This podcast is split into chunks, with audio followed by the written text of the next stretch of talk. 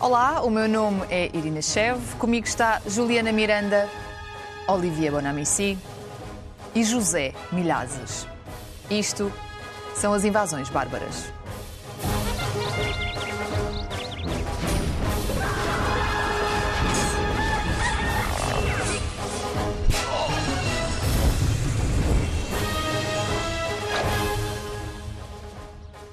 Sejam bem-vindos ao décimo episódio da terceira temporada do Invasões Bárbaras, que também está em podcast. A partir da próxima quarta-feira, Portugal continental regressa à situação de calamidade como resultado dos mais recentes números da Covid-19. No mesmo dia entram em vigor uma série de medidas. As fronteiras passam a ter um controle mais apertado, as máscaras regressam em força e a testagem também. Os certificados de vacinação, depois de um tempo escondidos, voltam a ser o centro das atenções e no início de janeiro teremos uma semana de contenção, com um teletrabalho obrigatório e atraso no regresso às aulas. Juliana, estas medidas significam que as nossas liberdades individuais voltam a estar uh, um tanto ou quanto postas em causa por causa da saúde pública e da economia também? Claro. É, a pandemia fez algo que era impensável para muitas democracias consolidadas, como os países da União Europeia, que basicamente é questionar direitos tão fundamentais quanto a liberdade de ir e vir e o seu direito de escolher ou não se vacinar. Isso é algo que dois anos atrás nós pensaríamos que é inquestion... seria inquestionável e ultimamente é, é algo que, que é muito, muito, muito discutido aqui. Por exemplo, as fronteiras, né? Desde que foi criado o espaço Schengen, todo mundo falava, dizer fronte... falar fronteiras na União Europeia pode ser uma coisa ultrapassada e primeira coisa que os países fizeram quando houve a crise sanitária foi justamente se fechar nesse conceito de fortaleza. As cenas de controle fronteiriço entre Portugal e Espanha, por exemplo, é, eram algo que, que eram impensáveis. E mesmo assim aconteceram. E veja bem, tinham que acontecer. Porque o problema é esse, é um grande dilema, porque se nós comparamos os países que não impuseram nenhum tipo de restrição, a situação foi muito pior. Porque Sim. esse é um vírus que tem a particularidade de se transmitir pelo ar, se transmitir justamente quando nós estamos juntos e circulando. Então, a imposição de restrições foi essencial para controlá-lo. O problema é como fazer isso. É preciso dosear muito bem. E a, a pandemia serviu de desculpa para é, a imposição de várias e vários problemas à democracia. O último relatório global sobre o estado da democracia mostra que vários países tiveram uma deriva mais autoritária nesse momento. Olivia, sentes que as pessoas confiam menos nos governos nesta altura? É um pouco cedo para dizer isto. O tempo irá dizer, nomeadamente na abstenção, por exemplo. Mas eu acho que, que em geral, é, é, o, é cansaço. É que, é é um pouco surreal, não é? Tipo, e, aliás, podemos observar mesmo em Portugal, nessa volta, quando ah, acerca da nova variante, que pronto, ainda não sabemos não, que, que ela representa como perigo. Uh, sabíamos que havia, havia, o risco de haver novas variantes, mas o facto de haver estas notícias já cansa. É, é normal ser noticiado, não é? Não critico o facto de ter, ser uma notícia, mas cansa. E a ideia do stop and go é terrível para a nossa saúde mental, que é ficas em casa, stop, sais, está bem, volta atrás, podes sair. Não, isto é terrível, é terrível. O está tudo bem? Sim, exatamente. Não, afinal já não exatamente. Está. E há a falta de paciência que estou a sentir. Agora a questão aqui, saber se vai haver ou não uma falta de paciência entre os vacinados e os não vacinados. Porque uh, em alguns países, no caso da Áustria, uh, houve uma, alguma falta de paciência. Os vacinados consideraram que os não vacinados foram os culpados, para eles também, serem confinados. Em Portugal ainda não há este problema. Porquê? Porque há uma taxa de vacinação elevada, mas, no entanto, mesmo assim, há 10% dos portugueses que não são vacinados. Bom, e então vamos a ver, né? porque eu vejo à minha volta também, eu conheço pessoas muito próximas de mim que não são vacinadas. Bom, posso confessar que eu sou vacinado. Mas uh, não estou a dizer que é a guerra entre nós. Não é. Mas ligeiro problema de paciência. Já Sim. de natureza, sou pouco paciente. Mas dos dois lados, certo?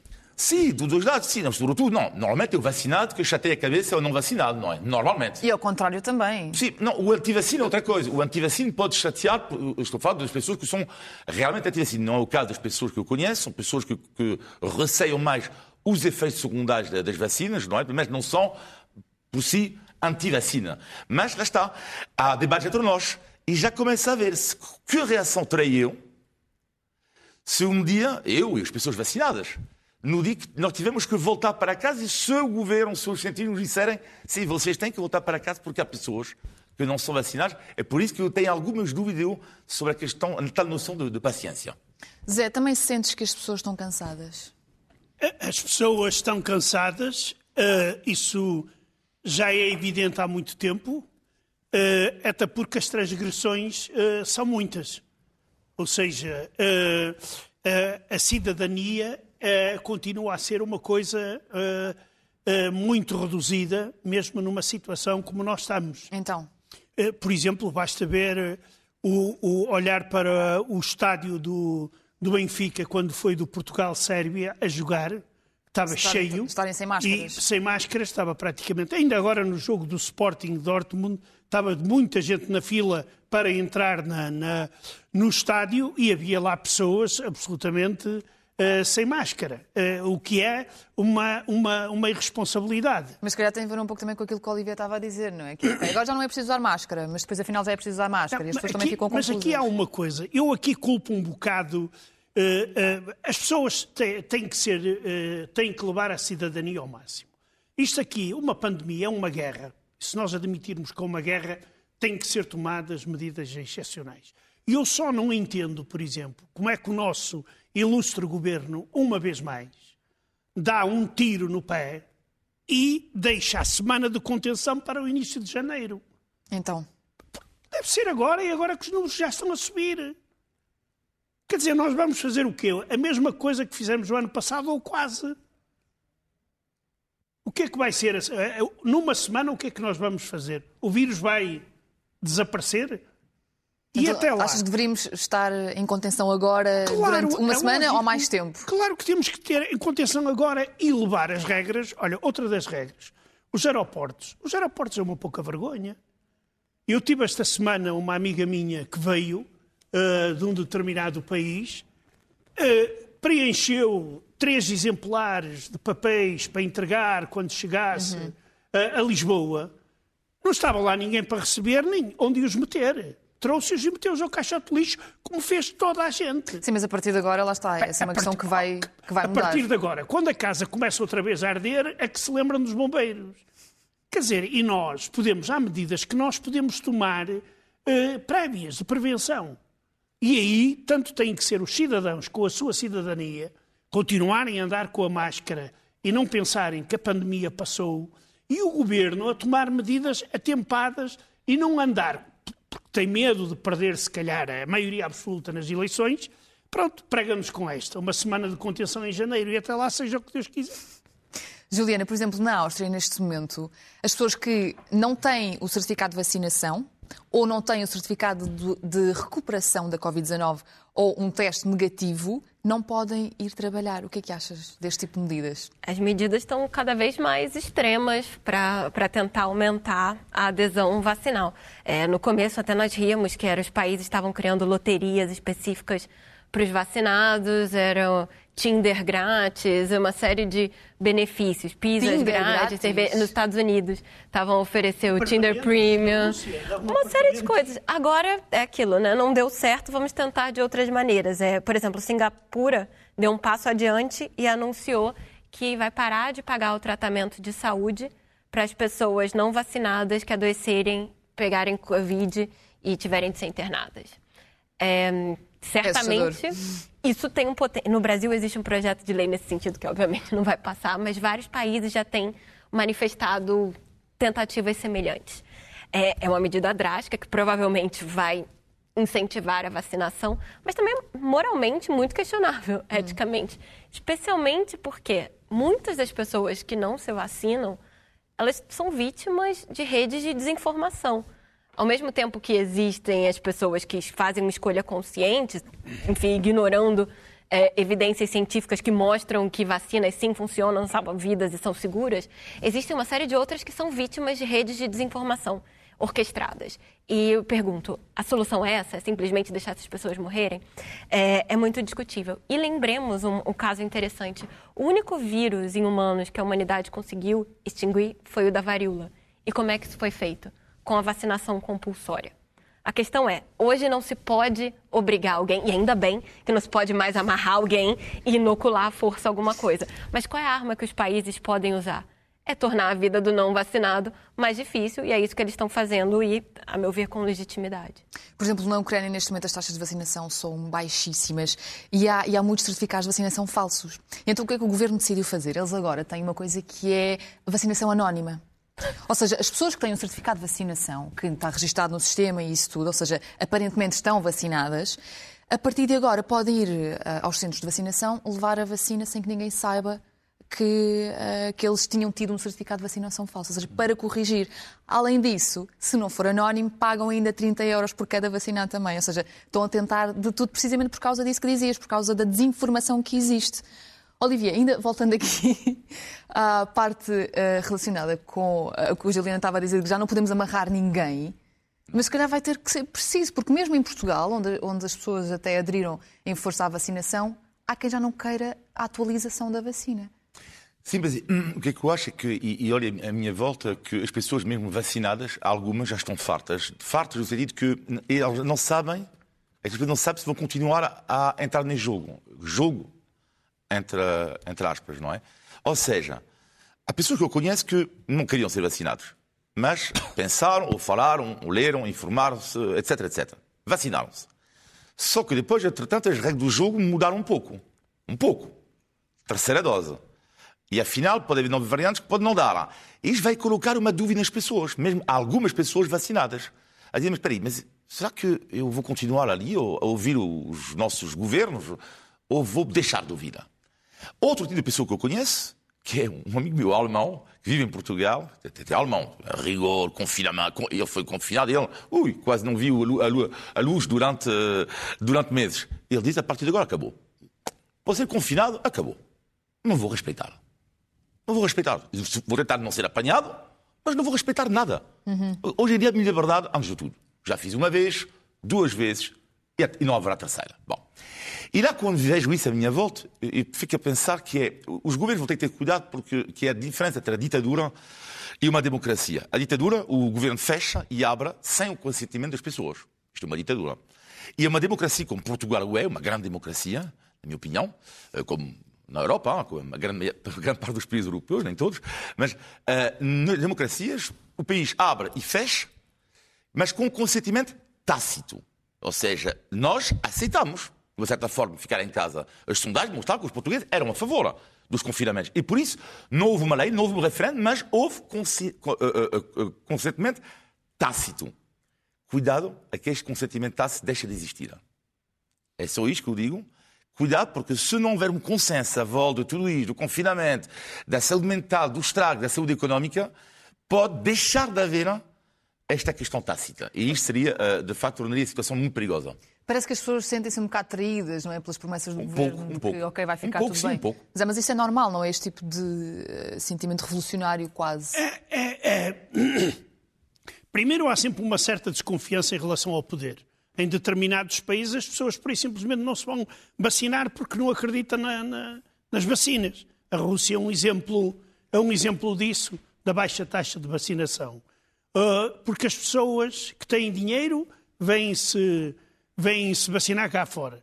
E os que não têm, não se querem vacinar lá dentro porque têm medo de, das consequências. Tanto mais quando têm um presidente que eh, uma vez vem dizer-nos que foi vacinado, não disse como nem com que coisa nenhuma. No outro dia veio dizer que afinal agora foi reforçado, mas com uma vacina nasal. E quer dizer, e, e, e, e as pessoas, isto despista um bocado, um bocado as pessoas, exatamente porque as autoridades, eh, muitas das vezes, como é o caso de Portugal, eh, não tomam medidas eh, claras e frontais que são necessárias, porque estão a olhar para o dia das eleições.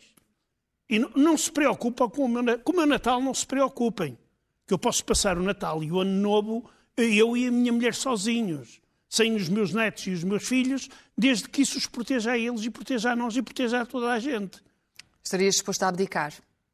Eu abdiquei o ano passado e não caiu, não, não caiu nada de, que, eu, que eu me lembro, nem o Carmo, nem a Trindade. Mas, tu, tu diria que eh, são as eleições. O que é que tu achas que o governo atual tem mais a perder?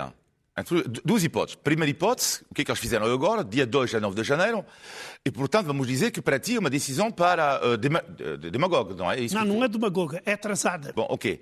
Mas neste caso, estavas a dizer há pouco que eles estão obcecados com as eleições. Portanto, mas neste caso estamos de acordo. Claro, ou seja, eles estão a oferecer o Natal a passagem o tipo pode ir divertir, depois ficam em pois. casa. Então vamos imaginar agora o segundo filme. Segunda hipótese. Segunda hipótese, que eles fecham o país, uh, que eles fecham o país, aliás, fazem igual, mas que é o caos depois do Natal. Vamos imaginar que início de janeiro é o caos depois de, de, deste Natal a passagem Sim. Tu achas que eles vão ter muito a ganhar com isto? Eles? Já está perdido. As eleições estão. Se Portugal. Não, mas. Ah, não, não está perdido. As eleições... se, se os números começarem a aumentar se ainda mais. Se, se houver um confinamento depois. Se, ah, não. Se é houver um caos depois, pessoas como tu, eu como eu, ou como o Giante, se calhar, mas vão cair em cima do governo. Se depois do Natal e passagem de ano houver um aumento brutal dos hospitais completamente cheios, saturados, tu achas que o governo não tem a perder com isto? É, tem, ah, tem, okay. mas neste momento, neste momento, está a pensar que vai passar pelo meio das pingas da chuva. Esse é que é o problema. Vamos ver. Juliana, vamos seguir para o Brasil um bocadinho? Do que, do que chega cá, nós vemos muitas imagens e muita gente muito revoltada contra as medidas restritivas da Covid, precisamente. Por outro lado, essas mesmas pessoas que se revoltam contra as medidas e quase que parecem negacionistas na forma como falam, são essas as pessoas também que se vão vacinar. É isso? É, o Brasil tem uma situação um pouco sui generis, porque no início da, da pandemia, até agora, houve muita resistência às medidas de confinamento. O Brasil nunca confinou. Enfim, foi uma coisa de decisões de governos estaduais. O presidente da República era contra um confinamento, se recusou a impor um confinamento no país e tentou, inclusive, impedir que governos e prefeituras fizessem confinamentos por conta própria. Então, existia uma espécie de orientação de cima que era isso: medidas de distanciamento, impor restrições econômicas. É, não, não adianta nada, o importante é salvar a economia e as pessoas que, que circulem, vai ter uma imunidade de grupo, enfim. Esse discurso teve uma adesão grande no Brasil. É, muita gente ficou em casa, quem tinha essa consciência, mas o resto foi vida normal.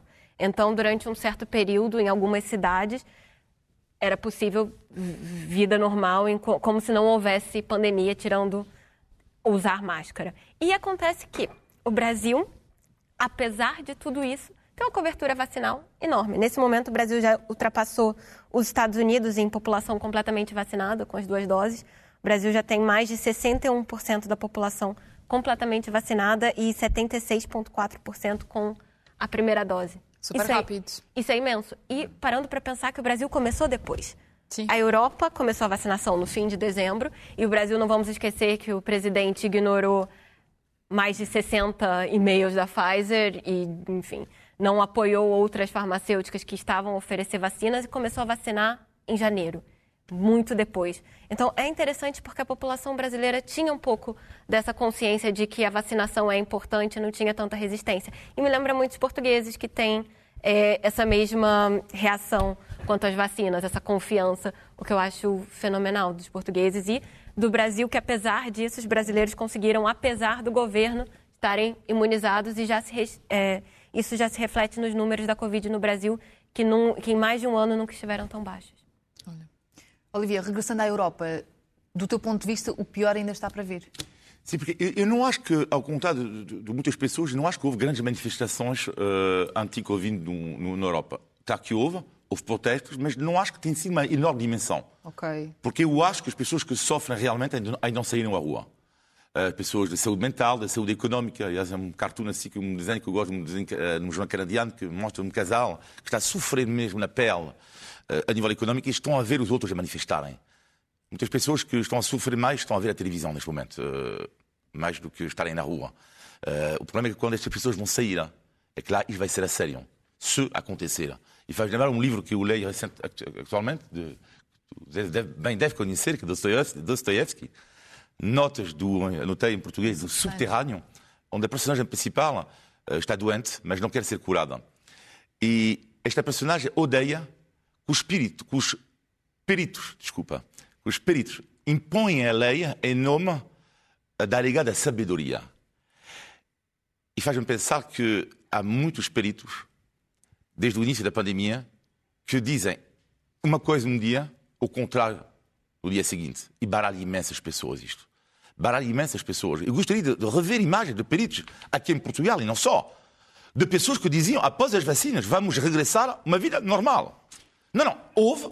Sim, garanto que, ah, eu garanto ah, que houve. Ah, mas isso é normal. Ah, mas, reg mas regressamos. O problema é que não está dando oh, certo, vamos oh, ter de voltar. Sim, não, Como? Mas aqui, regressamos. Aqui Nesse Olha, momento a vida está quase normal. É, tem discotecas, tem isto, tudo. Isto é o problema vida, é que é efêmero. É para ti isto é um regresso uma vida normal. Mas até, até semana passada não tinha. E estavam as discotecas. A questão oh. é, quanto tempo isso é sustentável? Porque é. a vida estava praticamente pois. como antes da Covid, em, em Portugal. Mas agora, mas agora vamos ter medidas agora. Sim. E certo, isto não, não, é um regresso à vida normal, não estou a perceber. Não, não é que também... regressou e agora está a voltar. Ah, sim. É... Não, não. não aqui, então, aqui há uma eu, eu, coisa. Não, não posso falar com coisa. vocês. Aqui há uma coisa numa, numa situação desta de pandemia, que eu considero que é o equivalente a uma guerra, ninguém tem soluções para tudo. Os combates, há avanços e recuos, há mudanças de tática.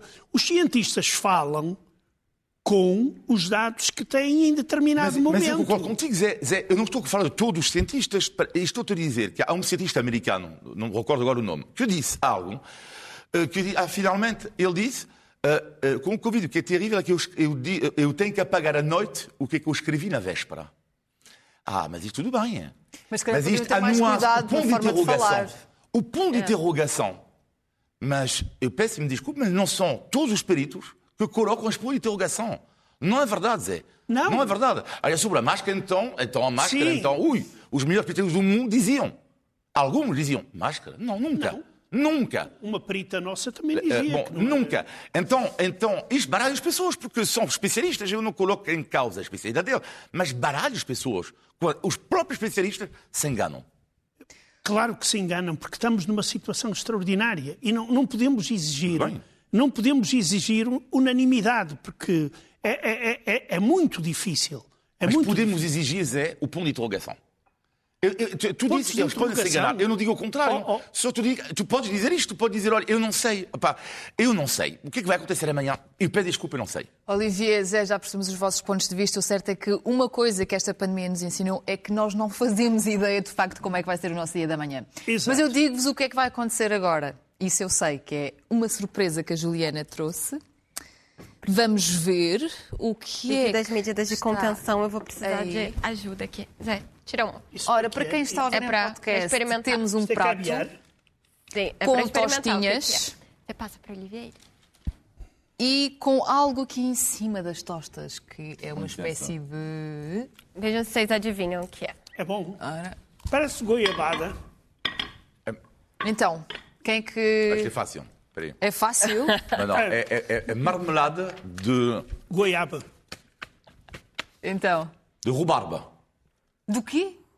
Rubarbo. Rubarbo, em francês, rubarbo. Não sei como é que é português, rubarbo. É rubarbo também, se não me engano. Rubarbo. Rubarbo, ok. okay. Uh, eu, eu digo que é. é uma compota de cenoura. Ah, de cenoura? De então, cenoura. Mas tinha um sabor a goiabada. Eu lembro-me da infância. Mas da cenoura? Eu lembro-me que na minha infância, quando vinham os parentes do Brasil, uma das coisas que traziam goiabada. era de goiabada. Sério? Nossa, goiabada é maravilhoso. É. Mas eu estava a esperar que fosse uma coisa mais exótica. É, não, não, é, é uma... com a cenoura. O sabor lembrou-me aquele sabor da infância, quando nós pegávamos, nos davam um bocadinho. Tão giro. Tinha que ser ah, um isso é bocadinho é para cada um. E o sabor da goiabada daqueles que ficou na, não, goiabada, minha infância. Goiabada é muito bom. É bom saber que em Portugal tem no supermercado normal aqui. Não precisa ir para o mercadinho brasileiro. Vende no eu ia falar uma marca de mercado, enfim. É, isso é uma compota de cenoura. E é inter... eu trouxe a compota porque é, tem uma história muito engraçada. Portugal, quando entrou para a Comunidade Econômica Europeia, né, a antecessora da União Europeia, tinha uma questão. As regras europeias, Bruxelas sempre determinou várias regras muito estritas. E o que poderia ser compota era uma dessas regras. Só podia haver compota, né, jam, de frutas. Mas Portugal tinha compota de cenoura. E o que, que a gente faz? Porque é um produto que Portugal faz, é um produto que Portugal vende. A Europa decidiu que, por conta de Portugal, ia mudar. Então, naquele momento, para fins de documentação, cenoura passou a ser uma fruta por conta de Portugal. Então, existia na, nas regras dizendo que para fins de compotas e outros produtos então, do gênero. também. Aí não, mas aí mudaram para tomates, mas tomate já é uma o fruta. Tomate já era. Mas depois alteraram a batata doce também, porque é algo que também e a abóbora, aqui. não? A abóbora eu não encontrei documentos sobre o assunto, fica, é fica dúvida. É mas o mesmo documento falava de batata doce e de cenoura. E com a influência de Portugal, que agiu para não para continuar com o direito de chamar compota esse seu produto. A boa notícia é que a, a regra já caiu, então não precisa ser só de fruta. Hoje os europeus podem fazer compota do que bem entenderem. Ah, já caiu. Fica, okay. Já caiu, mas fica. Então a abóbora afinal não é ilegal. Não é, não é ilegal, mas os europeus agora podem fazer compota do, do que bem entenderem. Compota de pickles. É, Olivia, sabias desta? Ah, não sabia. Não vou fazer, fazer uma salada de frutas com cenós, vai surpreender toda a gente. Zé, conheces esta eu, história? Eu, o que eu digo, eu, para mim, eu estou admirado porque tem um sabor muito bom, muito levezinho não é muito doce, uh, uh, ao contrário da pastelaria portuguesa que tem açúcar que nunca mais acaba. É, eu estou surpreendido, mas faz-me lembrar a goiabada, não sei porque. Olha, da próxima vez traz com goiabada para eu fazer a comparação. Tá para a próxima surpresa. E nem de, nem de propósito, o segundo tema uh, desta noite é sobre os novos hábitos de alimentação. Foi divulgado recentemente um estudo da consultora, da consultora espanhola Lanterne, que diz que nos últimos dois anos 250 mil portugueses passaram a dispensar a carne e o peixe na sua dieta diária. No total, o número destas pessoas já é cerca de um milhão. Olivier, é uma boa notícia esta? Boa notícia, não, não, não, sei, mas é, é uma notícia de, de, facto, eu acho que vai haver cada vez mais. É, estamos lançados ali, é evidente. E o que é curioso neste estudo é que há cada vez mais flexitarianos, ou seja, pessoas que comem eh, ocasionalmente carne e peixe em Portugal. É, portanto, portanto, o vocabulário, vegetal, desculpa, mas comem de vez em quando Olha, desculpa, temos, que, temos, temos, que fazer aqui uma cábula de, relativa ao vocabulário. Portanto, temos os vegetarianos os veganos e. Os flexitarianos. Os flexitarianos. Sabes diferenciá-los a todos assim muito rapidamente? Sim, claro. Bora? Resumindo, vegetais, eh, vegetariano, tu não comes eh, carne eh, e nem peixe, não é? Vegan, tu não comes nem carne nem peixe, nem os derivados. Nem usas produtos nem relacionados os produtos. de origem Estou a caricaturar, posso, bom, estou a fazer. Sim, sim, sim, e claro, flexitarianos, portanto, são pessoas que comem só de vez em quando carne e peixe. Só de vez em quando. E, portanto, é cada vez mais, não entre os 18 e 35 anos, eu acho que é uma questão de geração, por três razões, ligadas mais de preocupações com a saúde, com o planeta e com os animais, com o sofrimento dos animais, e fez lembrar uma manchete esta semana do jornal, não sei se vamos ver agora, o jornal francês Libération, manchete impensável há 15 anos atrás, Bom, não sei se, se, se, dá, não dá, de qualquer modo, uh, é a manchete uh, do Libération sobre o sofrimento dos animais. Mesmo só sobre isto. Uh, e, portanto, pensei, uau, uh, são novos tempos realmente. Era impensável uma manchete uh, a falar disto, não é? do, do sofrimento dos animais. Então, são 10 páginas sobre como é que o povo sofre, como é que. etc, etc. E também acho que é uma questão de geração, porque, de facto, as pessoas como eu, que não faço parte, infelizmente, dos 18 a 35, consideram muitas vezes, pessoas da minha idade, que, que uma refeição sem carne e sem peixe não é uma refeição. Claro, vamos ser honestos, há pessoas como eu como eu, já mudei um pouco, mas considero é assim. E faz-me lembrar, só para terminar, uma curiosidade que me aconteceu. Eu já pensei, fogo, estou mesmo, não tenho 35 anos, vou no fim de semana no, no, em Lisboa, no bairro do Campo do Rico, passear, bebo um café, eu entro e estava escrito vegan pastel de nata. Uau! Portanto, um vegan pastel de nata. Bom, eu não provei, admito. Mas devia ter provado um pastel de nata. Não, não, mas não, não provei. Vegan devia ser uma grande cena. pastel de nata sem ser vegan. Ninguém vai me obrigar, mas bom. E eu bebo um café, o meu café só que o meu café, uh, o meu café estava a chávena, e claro que sou nervoso, não é? Pronto, sou nervoso, bebo o meu café e pim, rebento o café. Porquê? Porque, de facto, a chávena era comestível. Ah... É, exatamente. Portanto, para um ambiente, tinhas o, o, o, teu café, ir adentro, não é? E lá fora, tinhas uma parte para poder comer a chávena. E eu, claro, parti toda a... Mas nesse ponto, a ginginha portuguesa é visionária. pois é, podes crer. Juliana, o planeta agradece este tipo de atitudes. Assim, é, é, é um problema, só, só para complementar, existe ainda muita questão, pelo menos no Brasil, de carne ser associado a um status social. Porque Sim, é, não, é, um país que custa cara a carne, agora mais ainda, já custou mais barato, mas agora está um absurdo. E ter uma refeição de carne, um bife, é, é um sinônimo de status. E dá vontade de dizer que não necessariamente, né? Justamente porque É, a maneira como nós nos alimentamos hoje é totalmente insustentável. A quantidade de proteína animal que, que nós comemos é insustentável para o planeta. É, um, os rebanhos no mundo eles emitem muito metano. Em boa parte do, do planeta é uma agricultura que é, é uma pecuária que não tem cuidado com esse tipo de, de emissões e nós vimos que é um gás que tem um potencial de aquecer o planeta muito mais rapidamente, do que o CO2, que é dos combustíveis fósseis, existem essas questões. Fora que demanda muita água e existe a pressão sobre o desmatamento. E quando nós falamos sobre a maneira como nós nos alimentamos, como isso impacta no mundo, é, é muito desconfortável olhar para o próprio prato e dizer: nossa, mas é, esse, esse meu bife, ele tem ele, ele tem desmatamento, ele vem de outro lugar. Por isso a rastreabilidade da nossa comida é algo cada vez mais discutido. Existem milhares de razões por que as pessoas deixam de comer carne, se tornam vegetarianas ou veganas. Seja o impacto ambiental, seja o bem-estar animal, várias outras questões. E nós temos que legitimá-las. Porque o que eu noto é que ainda existe muito preconceito com isso. É tipo, ah, não como carne, ah, esse não, não sabe bem o que é, como se fosse uma modinha. E não, existem motivos muito legítimos para deixar de comer carne. O que eu noto é que ainda existe um, um certo preconceito com, com quem não, não quer proteína animal. Zé, a carne em muitas culturas é uma tradição muito, muito forte. Claro. E isso aí poderá eventualmente conduzir estas novas tendências, poderão conduzir a uma, uh, uh, digamos, revisão e até a uma alteração das tradições culinárias. Porque uh, agora vamos imaginar que a maioria dos portugueses começa, deixa de, de comer carne de porco, por exemplo, e, e, deixam de produzir carne de porco. E os que quiserem comer feijoada têm que comer uma feijoada vegetariana, que se calhar já é possível fazer. Eu já, já vi carne, carne vegetariana que fazem, uh, mas uh, eu, eu nestes casos acho que acho que uh, se deve ir com um certo equilíbrio, porque há há muita há muita digamos há determinado tipo de alimentação que não é acessível a todos, como tu disseste. E à medida que o pessoal, as pessoas no planeta vão aumentando, esse problema uh, uh, aumenta.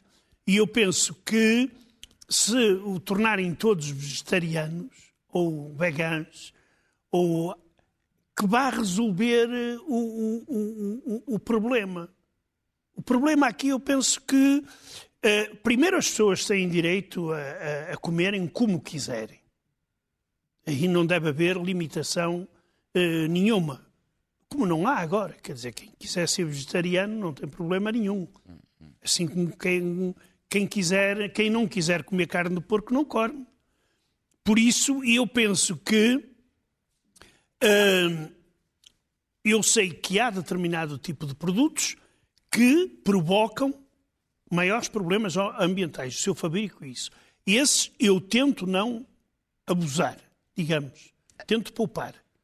Tento fazer Agora, a saúde. Não, não penso mudar nós de vida. todos. Eh, quer dizer, claro que se o médico me diz, olha, não comas isto, não comas isto, não bebas aquilo, não bebas outra coisa, eu claro que aí sou obrigado.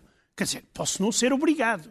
Hum. Eu posso ter a opção de não, não me tratar não e continuar. Claro. Hum. Mas olha, regressando aqui à, à questão que falavas do impacto cultural e da dificuldade que às vezes existe em torno da carne, de ser uma, uma, presença muito constante na cultura e nas tradições. Há uns anos fui de férias com dois amigos para a Ucrânia.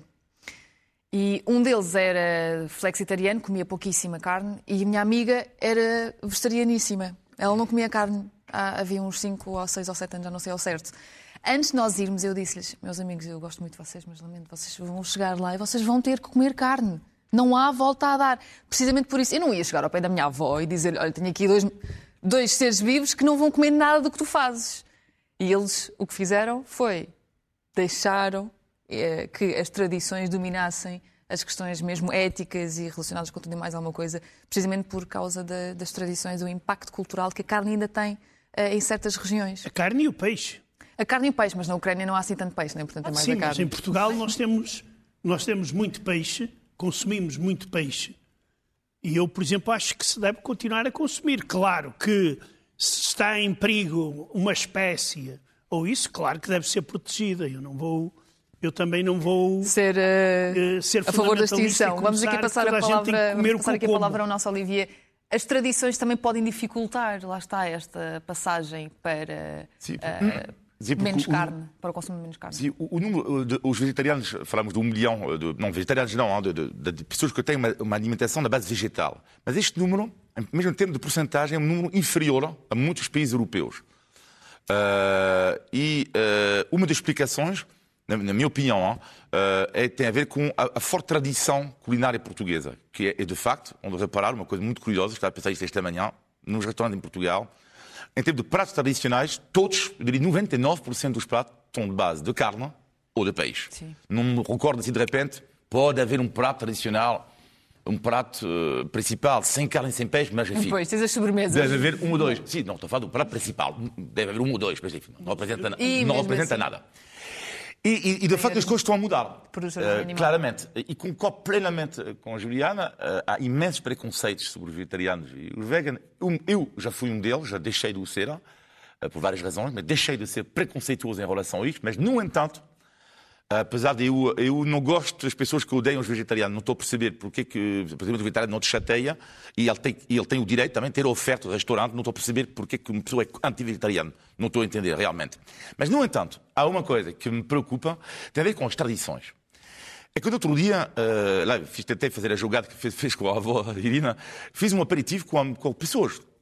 Eu levei charcutaria, enchido e não sei o que mais. Bem, tu estás a dizer tu há pouco as pessoas olham às vezes vegetariano dourado, mas naquele dia olhava por mim dourado. E lá achei curioso que é de, uau, as coisas estão a mudar. Que estava eu tudo contente, enchido, não sei o quê, não sei o que mais. Oi. E ele, ah, desculpa, não, não como disto. Ah, bom, um. Eu, ah, ah desculpa, não como disto. Eis, terceiro, Sobrou não, também não como, estou a tomar a cenoura e cala. Não, mas, não, mas, ou seja, as coisas estão claramente a mudar lá. E tem algum receio destas tradições portuguesas, a partir do momento em que isto se não transmitem de pai a filhos, tem algum receio. E da mesma forma que os veganos, vegetarianos, com razão, diziam antigamente é uma vergonha não termos alternativas, mas eu digo de uma coisa, eu tenho medo um dia, sim tenho medo, que um dia hajam sete restaurantes veganos e não há não haja uma alternativa, como os veganos e vegetarianos viveram e sofreram com isto. Olha, sobre pratos tradicionais, tens os peixinhos da horta. É verdade. Juliana, há alternativas à carne? Não, claro que há. É, é, fatalista achar que não vai ter que não vai ter lugar. Sossega, não, exato, não, sossega aqui não, o Olivier, se faz favor.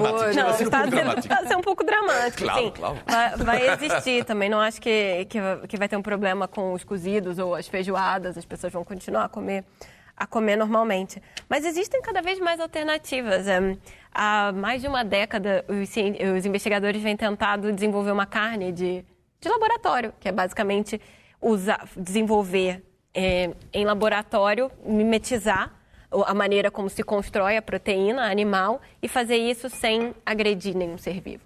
É algo que já se consegue fazer, no entanto, custa caro.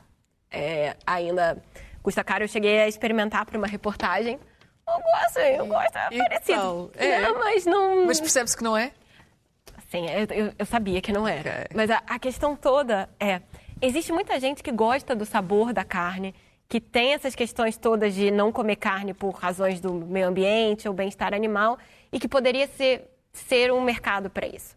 Mas principalmente fala-se muito em alimentar animais com, com esse tipo de produto. Justamente porque um, nós temos um consumo enorme de, de proteína animal para os cães, por exemplo. Ração de cão, ração de gato. Ninguém, eu não vou chegar para o meu cão e dizer, meu querido, vamos comer agora só Sopa. Sopa, batata, não, não tem como, é, tem essa questão. E acho que o mais interessante nessas alternativas à, à carne é, é como a gente tem agora os insetos também. Acho que os insetos são uma alternativa que os é europeus verdade, ainda é. olham muito de lado. Mas, ah, assim, imensa curiosidade. Tem 2 mil milhões, tem dois mil milhões de pessoas no, no mundo que, que comem insetos. E a União Europeia, na verdade, a Comissão Europeia aprovou nesse ano, a, pela primeira vez, a comercialização de um produto alimentar à base de inseto, que é a farinha, farinha de larva, também conhecida como farinha amarela, farinha de tenébrio. E dá para fazer tudo com essa farinha? Bem, eu não, não, a farinha, por acaso, eu não experimentei. Mas a verdade é que acreditam-se que. Talvez, talvez, talvez não voluntariamente. Mas a verdade é que a, aposta, a aposta é que isso seja feito de uma maneira incorporada. Ninguém acha que, que as pessoas vão degustar um gafanhoto claro. aqui, mas é incorporar isso. E só, só para concluir a questão de hábitos alimentares, isso é algo que se constrói culturalmente. A batata, não vamos nos esquecer, não é, não é da Europa, é um produto do novo mundo que foi introduzido na Inglaterra no momento que as pessoas não tinham outra opção de comer, que era uma fome enorme, enorme. no país, era isso. Ou come Sim. batata ou não come. E agora todo mundo associa as chips ao... Mas para desculpa, Julia, tu disseste há pouco, em direto, uh, na SIC Notícias, Olivier, não sejas dramático, e a resposta que tu deste, a alternativa era caldo do laboratório insecto. Por isso, ainda bem não que é alternativa, não é, não é a única alternativa, é uma das possibilidades. Sim, mas tu não me fizeste sonhar, te garanto, tu não me fizeste sonhar. Olha que eu trouxe compota de cenoura, eu podia ter trazido farinha de gafanhoto. Não, não, é, é, é verdade, também tiveste sorte. Zé, radicalismos, isto ou não? Não, eh, eu acho que eh, se as pessoas querem ser veganos e querem ir aos restaurantes uh, veganos só, ou, ou a outros quaisquer, devem ser eles a decidir. Claro que devem ponderar uh, principalmente a sua saúde e, e, claro, a saúde do planeta. Olivia, tu queres falar também da questão dos legumes. Sim, porque o, o que é muito curioso da gastronomia portuguesa, uma coisa que me marcou imenso é quando no primeiro dia, quando comecei a comer um bitoque num restaurante, perguntei qual é o acompanhamento. E o homem virou, eh, olhou para mim e disse, ah, claro, o acompanhamento é ovo, fiambre, arroz e batata. Uau! Tipo, é aquela bomba, é bomba, é bombástico. Uh, eu gosto, mas pronto, mas é bombástico. e, uh, e de facto, há muitos poucos pratos em Portugal, pensando bem, com legumes verdes. Há muito pouco, e é por isso, aliás, que os portugueses comem, meus filhos, no caso dele, muita sopa. Mas na alimentação, do, para acompanhar os pratos principais, legume verde é raríssimo. Tirando com peixe cozido, por exemplo, mas é raro. E uma coisa ótima com os vegetarianos, na minha opinião, é que tem, sobre isto tem a convicção que os vegetarianos e os veganos, não é? os vegetarianos, pronto, uh, uh, fizeram reamar re, um pouco os legumes Reamar. para todos os portugueses. Uh, amar de novo, desculpa. Sim. Amar de novo. Porquê? Porque, como eles comem cada vez mais, eles comem legumes, claro, então os omnívoros começaram também a descobrir também, e daí pessoas flexitarianas que começam a descobrir, a redescobrir legumes, porque a agricultura portuguesa ela é super rica, variedade, qualidade, e não se resume apenas já uh, uma cenoura, uma batata, é muito mais rica do que isso. Eu acho que os vegetarianos reconciliaram, na minha opinião, os portugueses com alguns legumes. Juliana, o, o Olivia está farto de falar do flexitarianismo e tu traz aqui um outro conceito interessante que é o reducetarianismo. É, tem várias adaptações. Que é também... medo agora. Não, é, é, basicamente pessoas que consomem, mas que reduzem drasticamente o consumo de carne, de ovos e outros derivados animais. E, e é uma maneira interessante de, de não, não interromper completamente. Tem muitas pessoas que querem reduzir e não interromper completamente. Pode ser uma alternativa. É, é muito popular também agora, é, entre os millennials, zillennials, é, a segunda-feira sem carne, que é uma alternativa. E, e por quê? Tem uma lógica de ser segunda-feira. Que é, estudos dizem que as pessoas gostam de começar hábitos alimentares mais saudáveis ah, giro, claro. às segundas-feiras. Então, é justamente por isso eles se aproveitaram desse trigger mental, desse gatilho, para pôr as segundas-feiras e propor uma alimentação sem carne. E, enfim, segundo os adeptos do movimento, uma pessoa que deixe de comer uma porção de carne por semana, né? nesse movimento, uma vez por semana pule uma porção de carne, todas as semanas durante um ano é o equivalente a poupar as emissões de uma viagem de carro de quase 600 quilômetros. É muito. Então imagine várias pessoas Nós fazendo todos. isso. Sinceramente, e sinceramente, Não, mas e sinceramente isso, isso pessoa... nas religiões já, já, já existe. Na, na, tinhas a, a, a o jejum de sexta-feira na, na, na, na, religião Visionários. Nos católicos. Nos católicos não podias comer carne, podias comer peixe e, e mais nada. Depois é que se passou a poder pagar a multa. e agora quase ninguém observa isso. Por exemplo, na época soviética tinha o, a quinta-feira, que era o dia do peixe, na, nos refeitórios públicos. Não, não serviam carne, só serviam peixe. Engraçado. E daí que uh, uh, uh, esse tipo de coisas. E eu, por exemplo, não tenho nada contra que esse tipo de se vai implementar, até porque já existiram e, e fizeram parte da nossa. Se contribuírem para o melhoramento do mundo, eu, eu acho que muito bem, pá, que em vez de comer três vezes ou quatro vezes por semana carne, Come-se três vezes sopa de insecto, o que é muito bom. Mas olha, uma coisa é certa, nós somos uns sortudos por sequer estarmos a falar sobre a possibilidade de comer Exato. ou não comer carne, não é? São quase problemas mesmo de primeiro mundo. Nós estamos quase a chegar ao final do programa. Antes, só mais uma coisa. Em Odessa, na Ucrânia, um juiz encontrou uma forma muito curiosa de castigar dois rapazes que foram apanhados a assaltar um carro. Os jovens, de 19 e 23 anos, vão ter que ler obras dos norte-americanos Mark Twain e Jack London e do poeta ucraniano Taras Shevchenko. Posteriormente, terão que fazer um exame. O juiz, que se chama Alexander Harsky, foi investigar o percurso familiar destes rapazes e percebeu que eles vêm de lares desfeitos. O magistrado espera que, desta forma, os rapazes possam ter uma oportunidade de mudar a forma como encaram a vida. Uh, Vladimir Putin demitiu hoje o diretor das prisões russas, uh, alguns dias, bastantes dias depois de terem sido divulgadas uh, filmagens de violações e torturas na, na, nas prisões russas, coisa que já era há muito conhecida e tradicional, mas desta vez um dos ex-reclusos que trabalhava numa das prisões filmou, trouxe cá para fora e divulgou. E isto uh, provocou um grande escândalo porque são torturas sevícias absolutamente desumanas. Mas há uma coisa interessante. O, o chefe das prisões uh, foi demitido, não sei se o, o seguinte conseguirá pôr alguma ordem, mas o problema é que o homem que divulgou uh, as imagens teve que fugir para a França e pedir refúgio político à França. Miss Senegal uh, 2020 uh, confessou ter sido violada no ano passado durante uma viagem da comitiva do concurso. Ela não foi, não foi só violada, ela engravidou do seu carrasco. E a presidente do comitê de organização uh, do concurso disse esta semana, numa conferência de imprensa, se te violaram é porque estavas a pedi-las. Logo a seguir, portanto, é uma mulher que disse isso sobre uma outra mulher. Logo a seguir, esta senhora pediu desculpa, mas uh, esta frase mostra claramente o que é, infelizmente, o que é a cultura da violação. A NASA preparou uma sonda que vai literalmente se espatifar contra um asteroide para provar um conceito mais ou menos simples que nós já vimos na ficção, no filme Armageddon com Bruce, uh, Bruce Willis? Bruce Willis. Bruce Willis. Sim, que é se, que nós conseguimos alterar a rota de um asteroide caso ele esteja a vir em direção à Terra. Então, basicamente, eles enviaram essa sonda que se chama DART para ver se nós conseguimos fazer isso. E no, no, nesse caso específico, é um asteroide inofensivo. E, no caso de haver um que esteja realmente a caminho do nosso planeta, é, poder fazer alguma coisa. Esperemos que dê certo. Com Bruce Willis vai dar certo, por amor de Deus. Obrigada por ter estado connosco. Já sabe, pode voltar a ouvir este episódio em qualquer altura em podcast. Nós regressamos na próxima semana. Até lá.